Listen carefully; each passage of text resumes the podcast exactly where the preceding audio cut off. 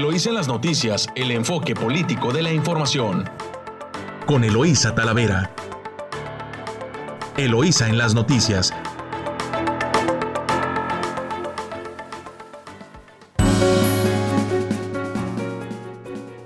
Muy buenos días. Ensenada les habla hoy martes 25 de mayo. Les saluda Eloísa Talavera transmitiendo directo desde nuestro estudio a través de su emisora favorita Amor Mío 92.9 frecuencia modulada y desde San Quintín a través de La Chula en el 98.3 de frecuencia modulada. Saludo a quienes nos escuchan a lo largo de la costa del Pacífico desde Tijuana, Rosarito, Ensenada y San Quintín. Hoy martes 25 de mayo vamos a compartir con ustedes las principales notas nacionales, estatales locales. También tendremos, es martes, eh, tenemos martes de análisis financiero con Pablo Reina y también tenemos eh, a un invitado eh, a las punto de las 8.30 al candidato a diputado Almazán. Iniciamos con la información. Y de su diario Reforma, compran refinería en, 10% de dos bocas, de lo que cuesta dos bocas. Adquieren 50% de planta operada por Shell y Pemex en Texas. Paga el gobierno 596 millones de dólares y logra una mejor opción de obra que en Tabasco. Van por alianza legislativa anti-AMLO. Las dirigencias nacionales del PRI-PAN-PRD formalizaron ayer ampliar la alianza electoral a un pacto legislativo. La, Unidad de Inteligencia Financiera revisa cuentas de Carlos Salinas, Calderón y Peña Nieto, esto en su diario El Universal. De su diario Milenio, Refinería de Texas procesa tanto como el proyecto para dos bocas. En el financiero, estiman empresas superar en un año la pandemia. En el Infonavit ven empresarios que al COVID como un riesgo latente, según la encuesta. Y de su diario El Economista, la inflación se resiste, precios de energéticos y alimentos no ceden. Y con información local tenemos de su diario El Frontera, incrementa el 12% el robo a comercio en Tijuana. En el primer cuatrimestre del año se registró un aumento en el número de robos a comercio en comparación con el mismo periodo de 2020, de acuerdo con cifras de la Fiscalía General del Estado. Y sugieren eliminar el impuesto al vino. Jorge Pinchetti Corona eh, lo propone. Del Sol de México, custodios esperan acuerdo con el Estado. Tenemos más de 14 meses gestionando distintas peticiones, dicen los trabajadores del sistema estatal penitenciario de Baja California, quienes continúan inconformes porque dicen que trabajan en condiciones laborales precarias.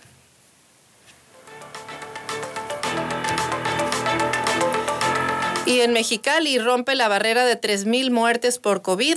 El secretario de Salud mencionó que en Mexicali tienen ubicadas a 16.783 personas que sobrevivieron al COVID.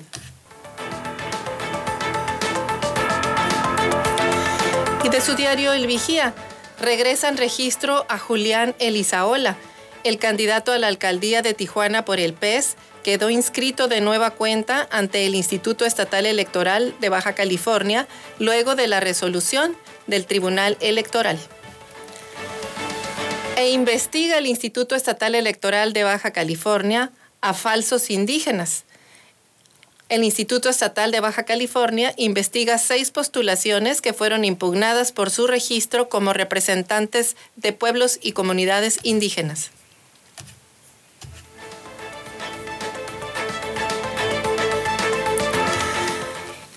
Y bueno, eh, convocan a manifestación Eh, de acuerdo con la Asociación de Oficiales Penitenciarios de Orden y Paz, las autoridades estatales aún no han respondido a todas sus peticiones. Trabajadores del Sistema Estatal Penitenciario de Baja California continúan inconformes porque dicen que trabajan en condiciones laborales precarias. Por ello, están convocando a una manifestación por el incumplimiento del gobierno del estado de otorgar recursos económicos para sus prestaciones sociales así como el apoyo económico a viudas de 74 elementos que han muerto por el COVID-19. Cuauhtémoc Pérez Regalado, presidente de la Asociación de Oficiales Penitenciarios de Orden y Paz, señaló que este lunes sostuvieron una reunión con autoridades estatales y esperan una respuesta de sus peticiones, pues a la fecha no se han resuelto los problemas de descuentos fantasmas y tampoco han resuelto las prestaciones sociales que solicitan desde hace más de un año. Tenemos más de 14 meses gestionando distintas peticiones, entre ellas los descuentos fantasmas, el pago de viudas. Incluso estamos gestionando a nivel de gobernación que se haga un decreto para que tengan una pensión las viudas del el COVID y estamos gestionando el aumento de salario para cubrir seguridad social por el, el nuevo régimen que se nos va a imponer del Istecali. Pero hasta el momento no se nos ha dado solución. Y aumenta 12% robo a comercios. En el primer cuatrimestre de 2020 se cometieron 828 robos a negocios en Tijuana, cifra que llegó a 931 en el mismo periodo de este año, de acuerdo con la Fiscalía General del Estado. Los robos a comercios aumentaron durante los primeros cuatro meses del año en comparación al mismo periodo de 2020, de acuerdo con estadísticas de la Fiscalía General del Estado. En abril, de enero a abril de 2020 se acumularon 1.677 robos a negocios en Baja California, mientras que en 2021 suman más de, 1.751 robos a negocios. La entidad se ubica en el segundo lugar eh, con más del 50% de dichos atracos. En 2020 se registraron 828 y en 2021 van 931.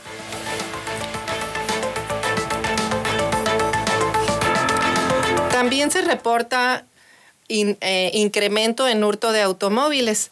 En la zona del río y, en las zonas de este eh, son las zonas más complicadas en Tijuana, donde se registra el mayor número de casos de robo a vehículos, también de acuerdo con el Comité Ciudadano de Seguridad Pública en Tijuana.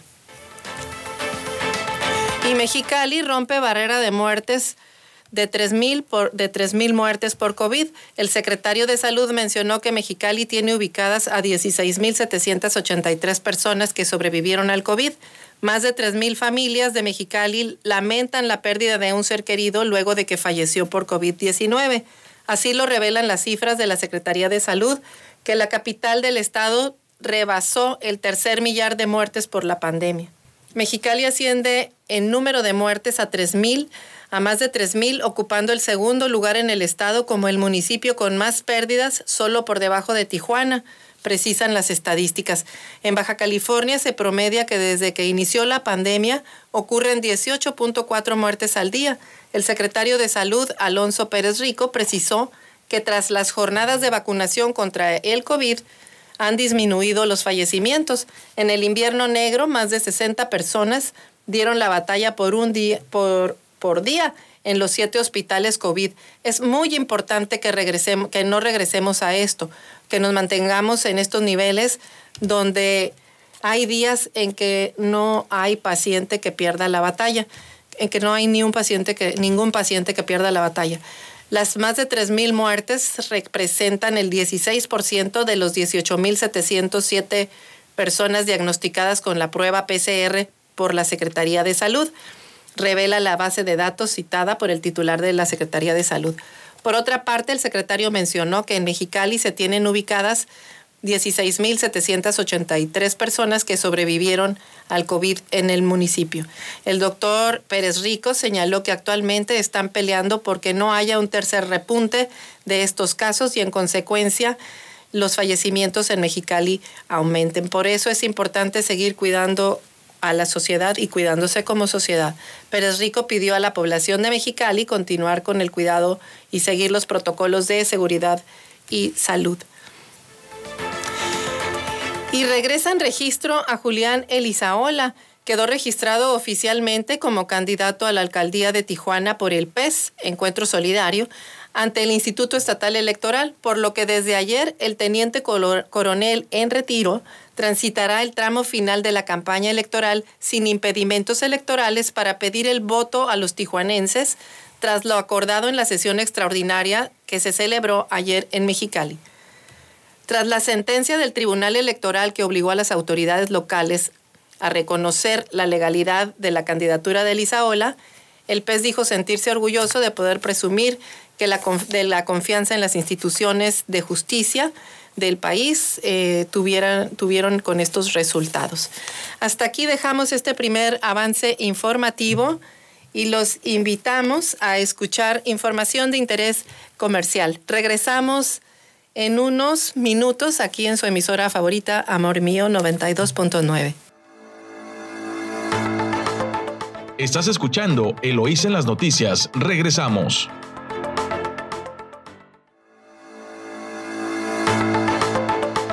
Estamos de vuelta aquí en su emisora favorita 929 Amor Mío. Y bueno, como le decía, hoy es martes, martes de análisis financiero y tenemos a Pablo Reina justo que vamos a platicar, Pablo, sobre cómo está la expectativa de las pymes. ¿Se recuperan o no se recuperan?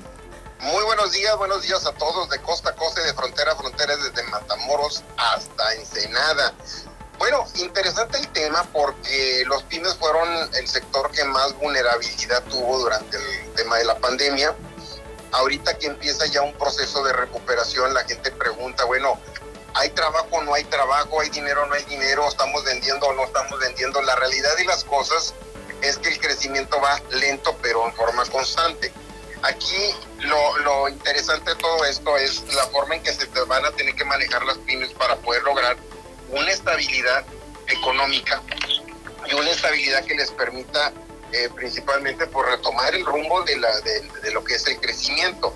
Importante mencionar que a pesar de que no hubo muchos incentivos económicos para poder reactivar la economía, pues ahora sí que los pymes con todo su esfuerzo y con toda su, su, valentía, pues han tratado de salir adelante a través de, de, reinvertirse, de buscar creatividad, de buscar este, algunas modalidades que les permita de alguna forma estar en el mercado y pues lo que ha ayudado mucho es que en la gran parte del país, pues muchos pasaron a semáforo verde, otros a amarillo, y eso también ha permitido que pues, como la gente ya está saliendo, pues empiezan a consumir. Entonces de repente vemos que ya en algunas plazas comerciales, vemos en las peatonales, en los tianguis, vemos ya un poquito más de movilidad debido pues a que ha habido un avance muy importante en cuanto a la, a la recuperación económica y eso pues ayuda mucho a los pymes. Muy importante mencionar que en una encuesta que se realizó para pymes, el 55% está muy optimista de que este año va a ser un año de crecimiento. El 74% confirma que para el 2022 el crecimiento va a ser muchísimo mejor. Y hay que tomar en cuenta que pues en la caída del crecimiento del Producto Interno Bruto, que fue de un 8.5 respecto al año pasado, fue totalmente brutal y para este año se espera un crecimiento del 5.3%. Eh, ¿De qué va a depender esta estadística? Principalmente del el grado en que vaya avanzando la vacunación en los estados, en las ciudades, que no suban los niveles de contagios en los hospitales COVID y que no cambien de semáforo los estados y la movilidad se siga avanzando poco a poco. También tenemos una alta dependencia de lo que hace Estados Unidos, entonces Estados Unidos en los últimos años, en el año pasado, perdón, ha, tenido una reactivación muy fuerte con una inyección de 1.9 billones de dólares que inyectó a la economía para poderla reactivar y eso nos puede ayudar para poder nosotros generar este, un crecimiento eh, sostenible. También es muy importante mencionar que el, fíjate nomás para que se el 95% de la economía se basa en pymes.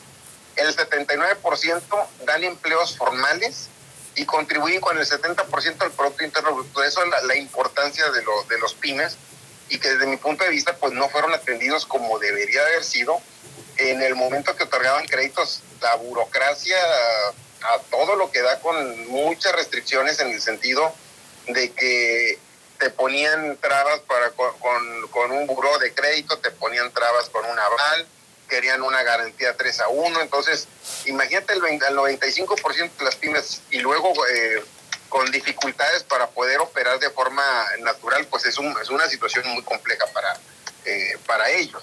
Pero bueno, lo interesante aquí es que el PYME va a tener un proceso de crecimiento y desarrollo bastante importante.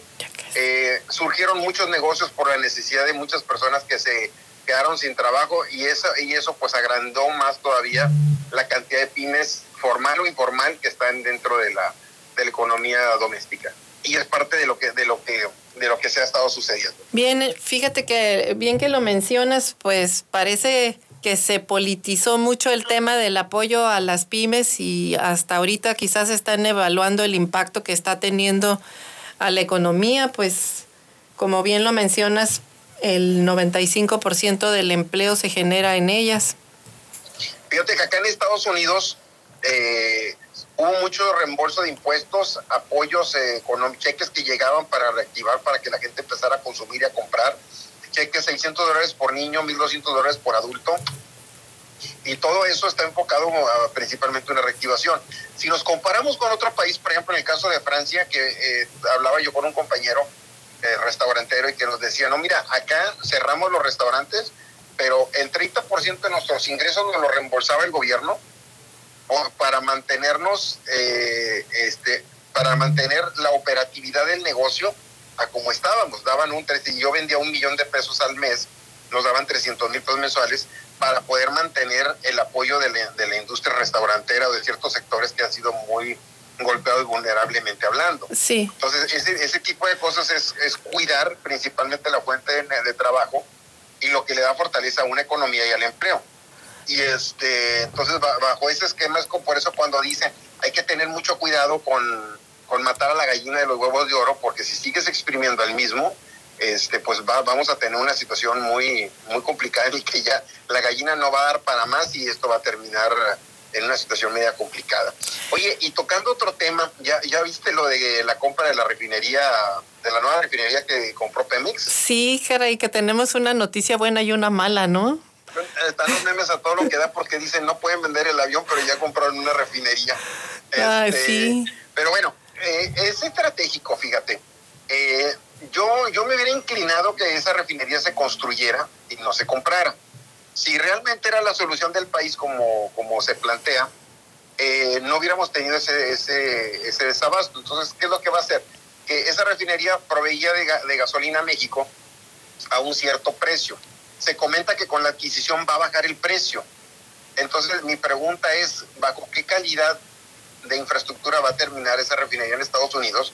Y acuérdate de una cosa, las reglas, los impactos ecológicos, las reglas de operación, la mano de obra, los sindicatos en Estados Unidos, ni la sombra de lo que tenemos en México. ¿eh? Aquí puede, puede tener una empresa eh, contaminante y como quiera pasa todos los, todos los este, lineamientos, pero en Estados Unidos que están las demandas de por mayor y, ser el, digamos que el proveedor número uno de de la producción de, gasolina hacia México y no y estar exento de todas estas situaciones pues lo veo muy muy este muy complicado.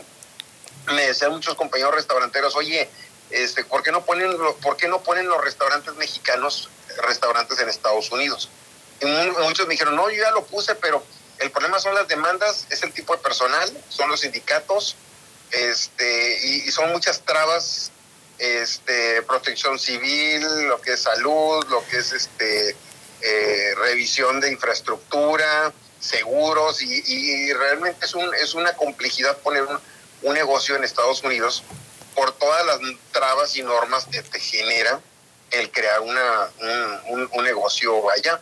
Pues yo creo que debería de ser lo mismo. No midió el presidente desde mi punto de vista, muy respetuosamente lo digo, creo que no midió el impacto a tres años de de estar asociado con una empresa, con una inversionista gringo que conoce el tema, ahora ser 100% el responsable de todo.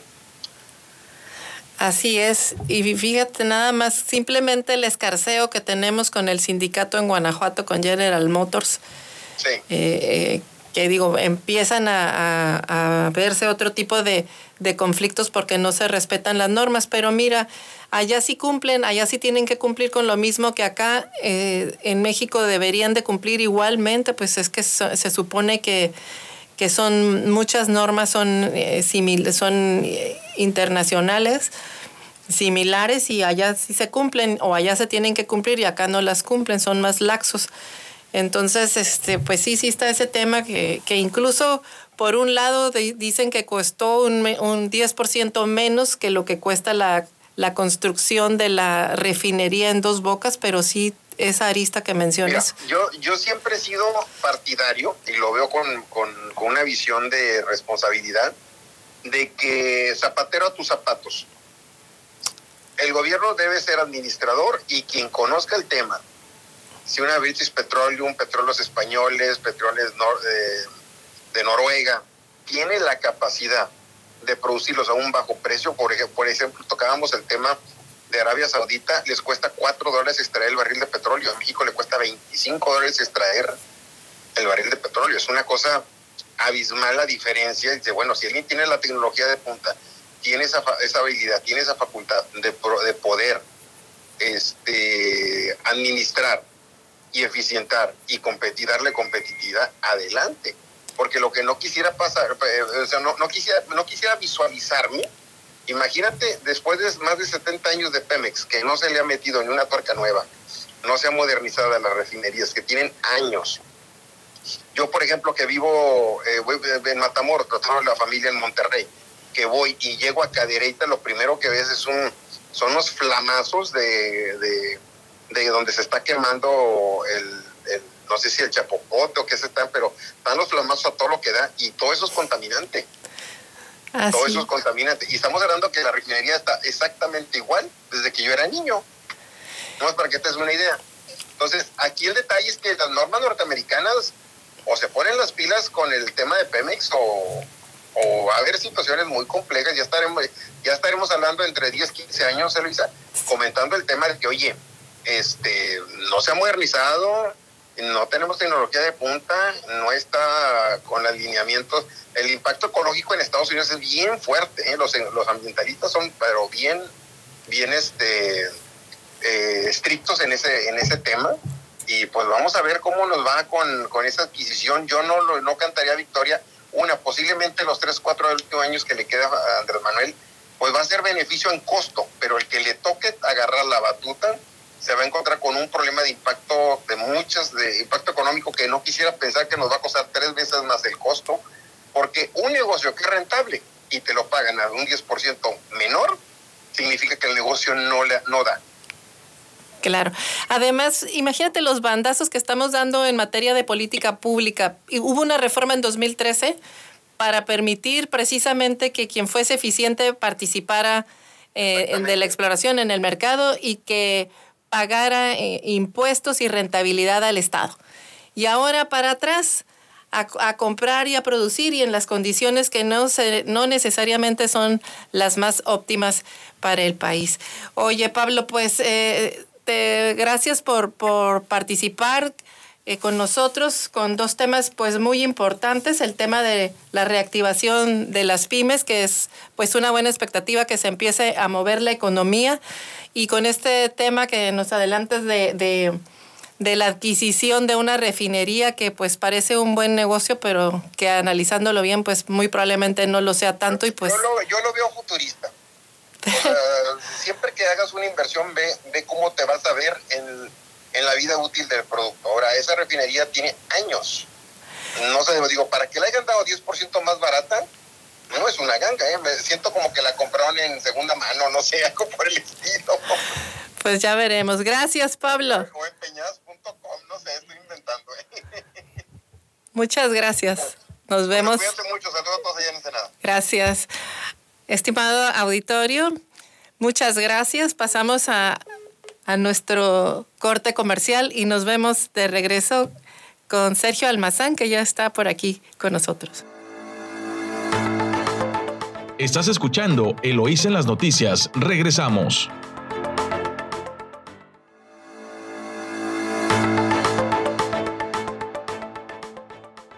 Muchas gracias, eh, estimado Radio Escucha. Estamos de regreso aquí en su emisora favorita, Amor Mío 92.9 de frecuencia modulada. Y bueno, esta mañana eh, tenemos como invitado a Sergio Almazán. Él es candidato a diputado por el 15 distrito. 16. 16 distrito, ya le cambió el distrito.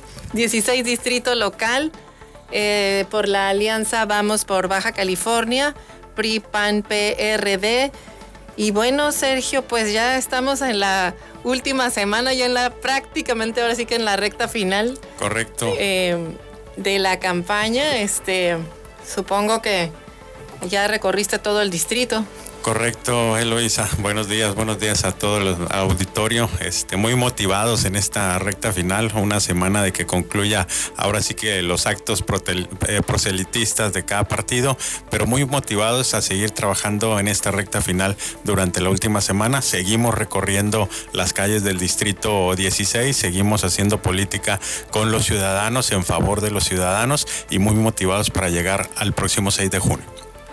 Pues eh, ¿qué te has encontrado? ¿Qué sorpresas te has encontrado en, el recorrido en el distrito? Porque pues a nosotros todos los días lo que vemos son los temas de la inseguridad que sigue creciendo, que se empieza a normalizar. O sea, antes ya no nada más escuchabas que había crímenes por donde quiera, sino que ahora ejecuciones en las casas, ¿no? Correcto, sí, de hecho, de hecho, desgraciadamente, Eloísa, eh, ya no nos hemos encontrado sorpresas en las, en las colonias, ¿no? Ya es desgraciadamente el vivir el día a día eh, sumergidos en una ola de violencia sorprendente y lo peor del caso es que nos eh, estemos acostumbrados, nos estemos acostumbrando a vivir como sociedad con, con, ese tipo de circunstancias debido a que no tenemos autoridades que nos representen y que puedan actuar en ese sentido. Eso es lo peor de todo, porque ya no es sorpresa.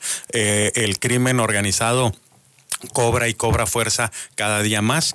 Eh, los índices delictivos en todos los rubros eh, son la demanda eh, de la ciudadanía, el robo a casa habitación, el robo a lo que son vehículos, este, el robo de vehículos, el asalto a mano armando, arma, a mano armada, son las grandes demandas de la, de la ciudadanía y desgraciadamente ya no son, no son sorpresa, son el día a día. En este sentido, nosotros nos llevamos esa preocupación al Congreso del Estado para empezar a actuar eh, desde el Congreso del Estado y poder ir eh, solucionando estos problemas en temas de, seguridad. Necesitamos, desde luego, unas corporaciones policíacas eh, mayormente capacitadas, mayormente adiestradas, con mejor equipo eh, y, desde luego, que se les pueda cubrir a todos y cada uno de los policías sus prestaciones, sus este, pensiones, sus jubilaciones, que hoy por hoy siguen estando en la cuerda floja.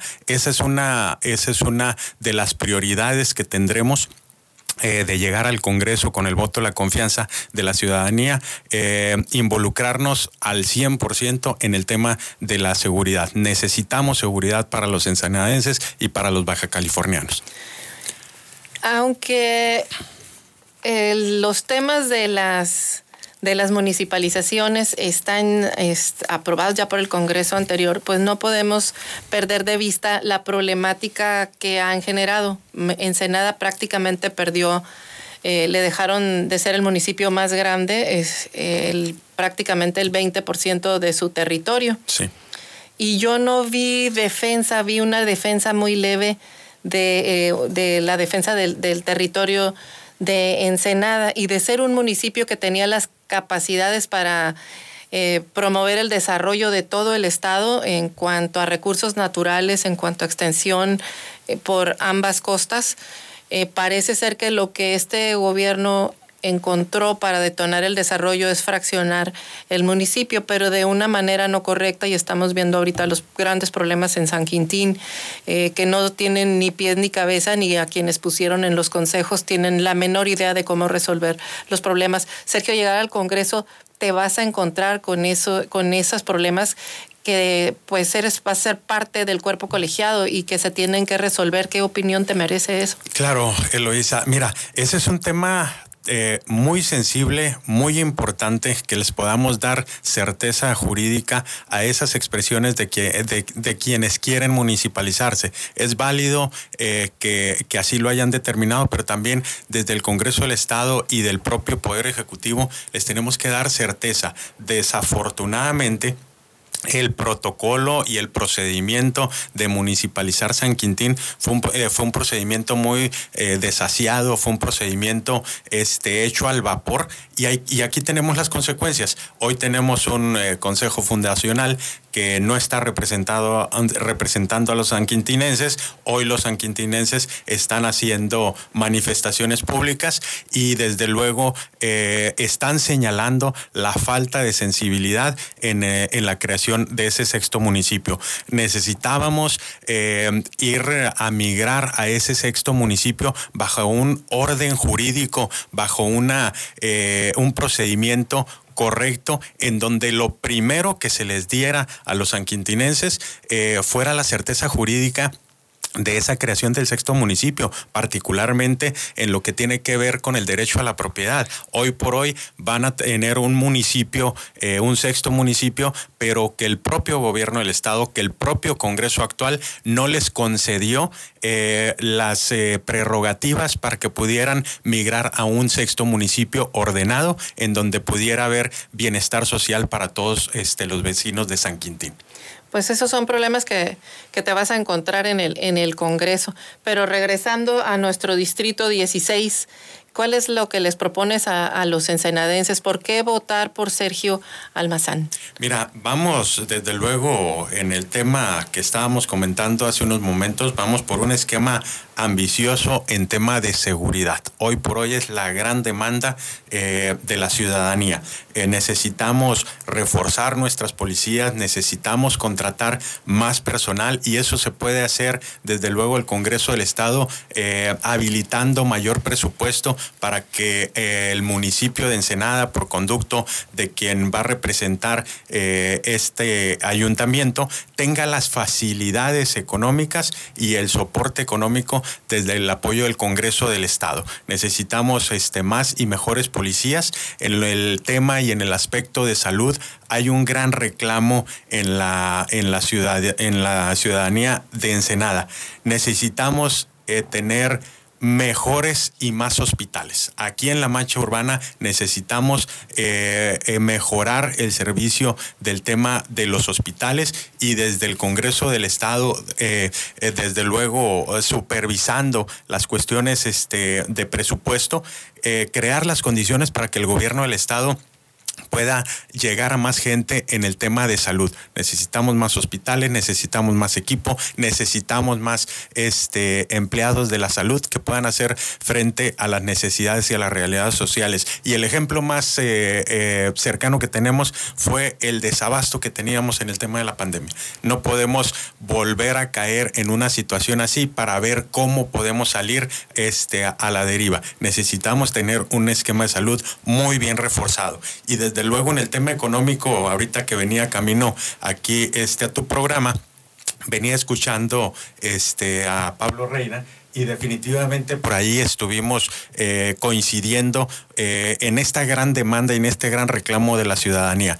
Las micro, pequeñas y medianas este, empresas, el changarro, el micro changarro, son esenciales para la actividad económica. Necesitamos apoyarlos, necesitamos apoyar a los emprendedores, facilitándoles temas de capacitación, eh, temas de, recursos a ingresos no retornables. necesitamos impulsar ese primer eh, eh, cuestión de comercio para que se pueda ver representada la sociedad. Recordemos que es más del 60% de la actividad económica la que descansa en este rubro. Vamos por esos este, espacios para poder apoyar a nuestra ciudad de Ensenada, a nuestra gente de Ensenada, porque los efectos de la pandemia no van a acabar este 2021. Todavía va a tener efectos colaterales el próximo año. Sergio, tres puntos en lo que acabas de mencionar. En el tema de salud, pues es muy importante invertir en lo que es prevención de la salud. No es bueno que la gente llegue a los hospitales porque ya es una atención pues más compleja, más cara también, pero llegan porque, porque no hubo una, un buen primer nivel de salud. Ahí, ahí este, considero que, que, debe, que sí deben de, enfocarse eh, por un lado. Y en el tema de eh, más recursos para el Estado, eh, ahorita hubo quien ya interpuso un recurso para cuestionando para evitar el endeudamiento que se está haciendo del Estado. creo que también se deben de revisar las finanzas, las finanzas del, del Estado, debe haber transparencia.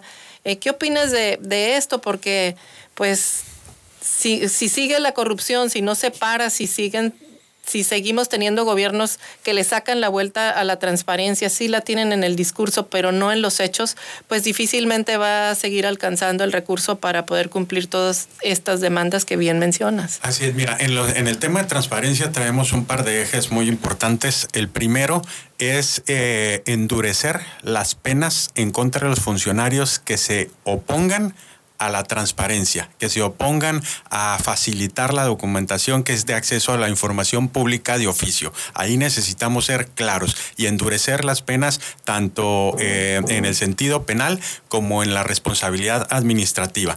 Ahora también necesitamos regresar a la autonomía de la Fiscalía Anticorrupción para que se pueda rendir cuentas de todos aquellos que manejan un recurso público y que puedan eh, rendir cuentas al Estado. Es, es cierto, necesitamos eh, aprobar eh, presupuestos quizá más altos en algunos rubros, pero también necesitamos eh, una correcta fiscalización y una correcta supervisión de a dónde se va ese dinero, cómo se gasta, cómo se comprueba y en eso me comprometo desde luego a ser un garante, a ser un revisor de lo que hagan nuestros funcionarios públicos con los, este, desde luego, dineros que les está autorizando el Congreso del Estado. Ese es el gran compromiso que tenemos con la sociedad de Ensenada.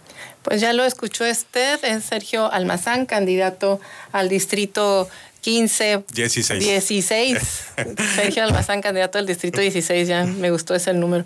Muy bien, pues Sergio, si gustas, este, pues decirle a los ensenadenses ¿Por qué votar por Sergio Almazán? Definitivamente Sergio Almazán es este un vecino de aquí de la ciudad, aquí nacimos, aquí crecimos, aquí nos hemos desarrollado tanto en el aspecto económico como laboral, profesional, invitarlos a que se sumen a esta eh, alianza, a esta eh, eh, posición como candidato al distrito 16, invitarlos a votar este próximo 6 de junio. Y también aprovecho para hacer la invitación a los otros candidatos de este distrito a que se sumen con quien realmente puede representar a los ensenadenses en el Congreso del Estado. Su amigo Sergio Almazán, candidato a diputado local por el distrito 16, va por pues, Baja California. Muchas gracias Sergio, ya lo escuchó usted y los invito, estimado Radio Escucha, a un recorrido comercial.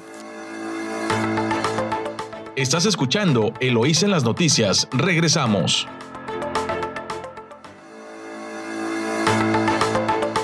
Estamos de vuelta en su emisora favorita 929 Amor Mío.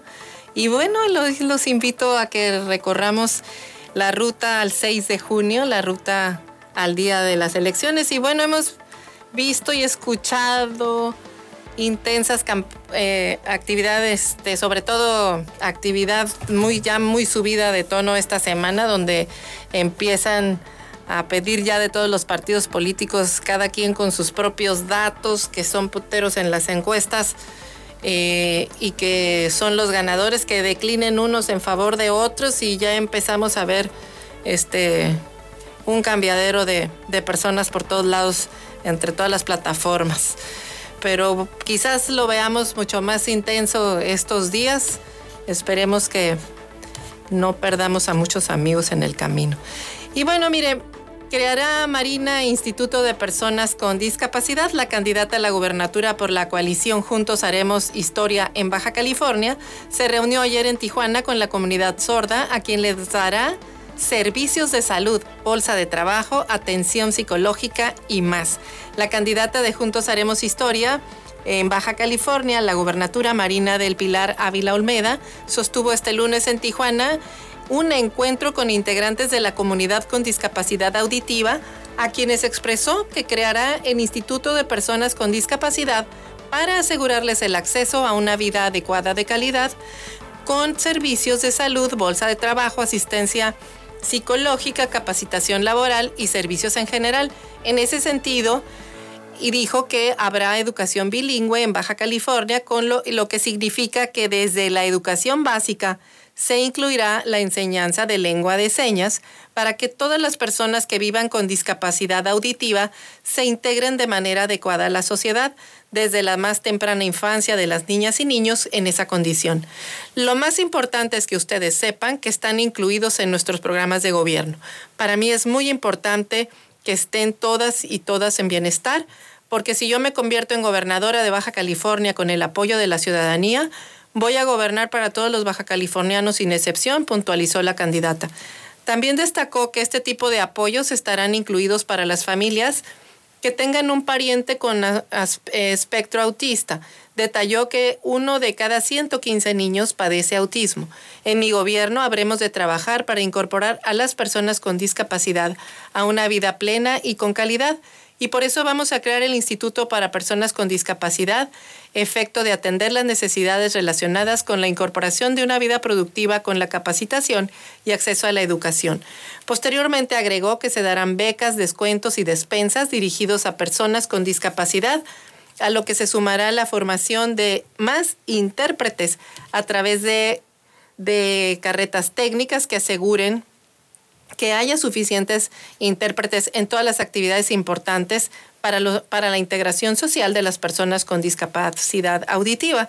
En nuestra agenda mencionó eh, su programa Maestro de Gobierno. Hemos dedicado algunos apartados para personas con discapacidad que representan alrededor del 17% de la población en el estado. En el encuentro de en este lugar estuvo presente además Juan Zavala como organizador del evento, así como Esther González Ibarra, quien presentó, quien representó a la comunidad y con discapacidad auditiva y agradeció la presencia de la banderada de Morena. Y continuando con la, con la ruta, eh, gobierno de puertas abiertas que garantice seguridad. Hank, al informar que encabezará un gobierno de puertas abiertas, en el que garantice la seguridad de todos los baja californianos, Jorge Ron, candidato del Partido Encuentro Solidario PES a la gubernatura del estado, destacó la importancia de que todos los baja californianos juntos emprendamos el camino del progreso para nuestra entidad.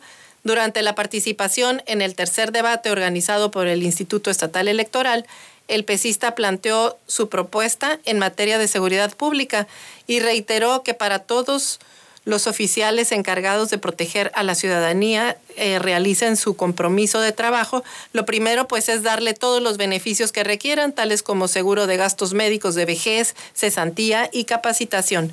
No les podemos pedir que nos puedan cuidar si no se cuidan a ellos, eh, explicó el candidato. Todo lo que necesitan se les tiene que brindar, comenzando con las prestaciones justas, preparación, armamento adecuado y equipamiento con, de la más alta tecnología para realizar su trabajo, sin olvidar dotarlos de un salario justo y acorde a sus necesidades. Dijo además que la inseguridad galopante que se vive en el Estado es consecuencia de la falta de coordinación entre las autoridades de los tres órdenes de gobierno, por lo que planteó la urgencia de establecer las vías de comunicación adecuadas y respetuosas para que todos hagan lo que les corresponde. El gobernador gobierna a su estado cuando hay un gobernador responsable. Es él quien coordina a todos, señaló el candidato del PES. Por otro lado, consideró que el origen de la inseguridad y la violencia es consecuencia de la desintegración del Estado de Derecho que se registra en Baja California. Desde hace años, desde hace años venimos arrastrando el grave problema del narcotráfico y el cruce de drogas a Estados Unidos. Esto hace que la violencia crezca sin control, ya que los delincuentes pretenden adueñarse del control de las ciudades, afirmó. Hank Ron añadió que la inseguridad también ha sido consecuencia de la falta de atención por parte de las autoridades y por no brindar atención a un problema que ya es cotidiano. Y apuesta Sergio Almazán por salud, economía, seguridad y educación. En su visita por diversos grupos empresariales y sociales, el candidato a diputado local por el 16 distrito, Sergio Almazán Olachea, presentó los ejes rectores de sus propuestas legislativas, con lo que busca impulsar los rubros de salud, economía, seguridad y educación.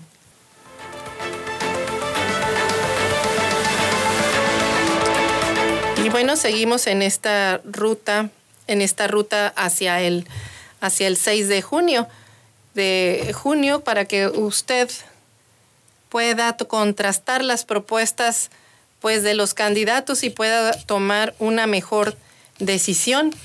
También el tema, el tema refrendan compromiso con el, con, el medio ambiente. Las 12 instituciones de educación superior también ratificaron el convenio de colaboración con el Consorcio Mexicano de Educación Superior para la Sustentabilidad. Y déjeme compartirle aquí más información respecto de la ruta del 6 de junio. Eh, escuchan peticiones de sanquintinenses. Cristina Solano Díaz, candidata a diputada por el Distrito 17 por el Partido Encuentro Solidario, el PES, acompañó al candidato a la gobernatura, Jorge Jangrón, en gira de trabajo por el Valle de San Quintín.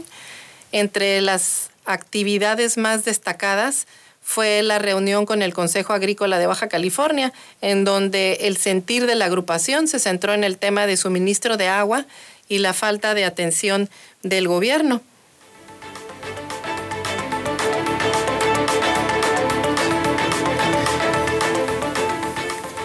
Y, continuando con, con información rumbo al 6 de junio, pues, ¿cómo ve usted que ya le aprobaron la candidatura a Julián e a al teniente Julián Leisaola, el día, a partir del día de ayer, pues ya está como candidato a presidente municipal en Tijuana. Ya faltan poquitos días para que se celebren las votaciones y en el municipio de Ensenada, pues puede, eh, podría darse la primera reelección a la alcaldía eh, con el, ya que el presidente municipal este, pues busca permanecer en el cargo y también este, puede verse interesante eh, este tema de, las, de las reelecciones. Tenemos candidatos que están eh, compitiendo por la reelección sin haber renunciado al encargo y pues nos vamos a tener también la, la oportunidad de ver cómo transitamos ese, ese proceso en el que pues está viendo que no está parejo, parejo el, llano, como dicen, no está parejo el piso para todos los candidatos. Y en más información, muy activa estuvo también esta candidata Marina del Pilar en Tijuana. Eh, cerró filas con el, el Partido Verde, consolida su campaña junto a Marina del Pilar con, el respaldo de Marina del Pilar Ávila Olmedo, candidata a la gubernatura de la coalición Juntos Haremos Historia en Baja California. Los candidatos del Partido Verde Ecologista de México en la entidad cerraron campaña este lunes 24 de mayo en un acto masivo en Tijuana en el que cerraron filas pues con, con Marina del Pilar. Y también eh, eh, con el respaldo de, Marina del Pilar, candidata a la gubernatura, juntos haremos historia, pues los candidatos del Partido Verde, Ecologista de México, cerraron campaña eh, ayer 24 de mayo en un evento masivo en la ciudad de Tijuana. Y bueno, pues va, van, van cerrando ya campañas en, en rumbo a la ruta al 6 de junio. Pues hasta ahí un avance eh, del recorrido informativo al 6 de junio, estimado Radio Escucha, para que usted que va a tomar decisiones el día 6 de junio, pues lo haga informado y conociendo a todos y cada uno de las candidatas y candidatos. Ya terminamos y nos vamos, este, nos despedimos hasta mañana. Muchas gracias por habernos acompañado el día de hoy y mañana en punto de las 8 de la mañana, pues nos vemos por acá. Eloísa en las noticias, el enfoque político de la información. Sintonízanos todas las mañanas de lunes a viernes a las 8 en Amor Mío 92.9 FM.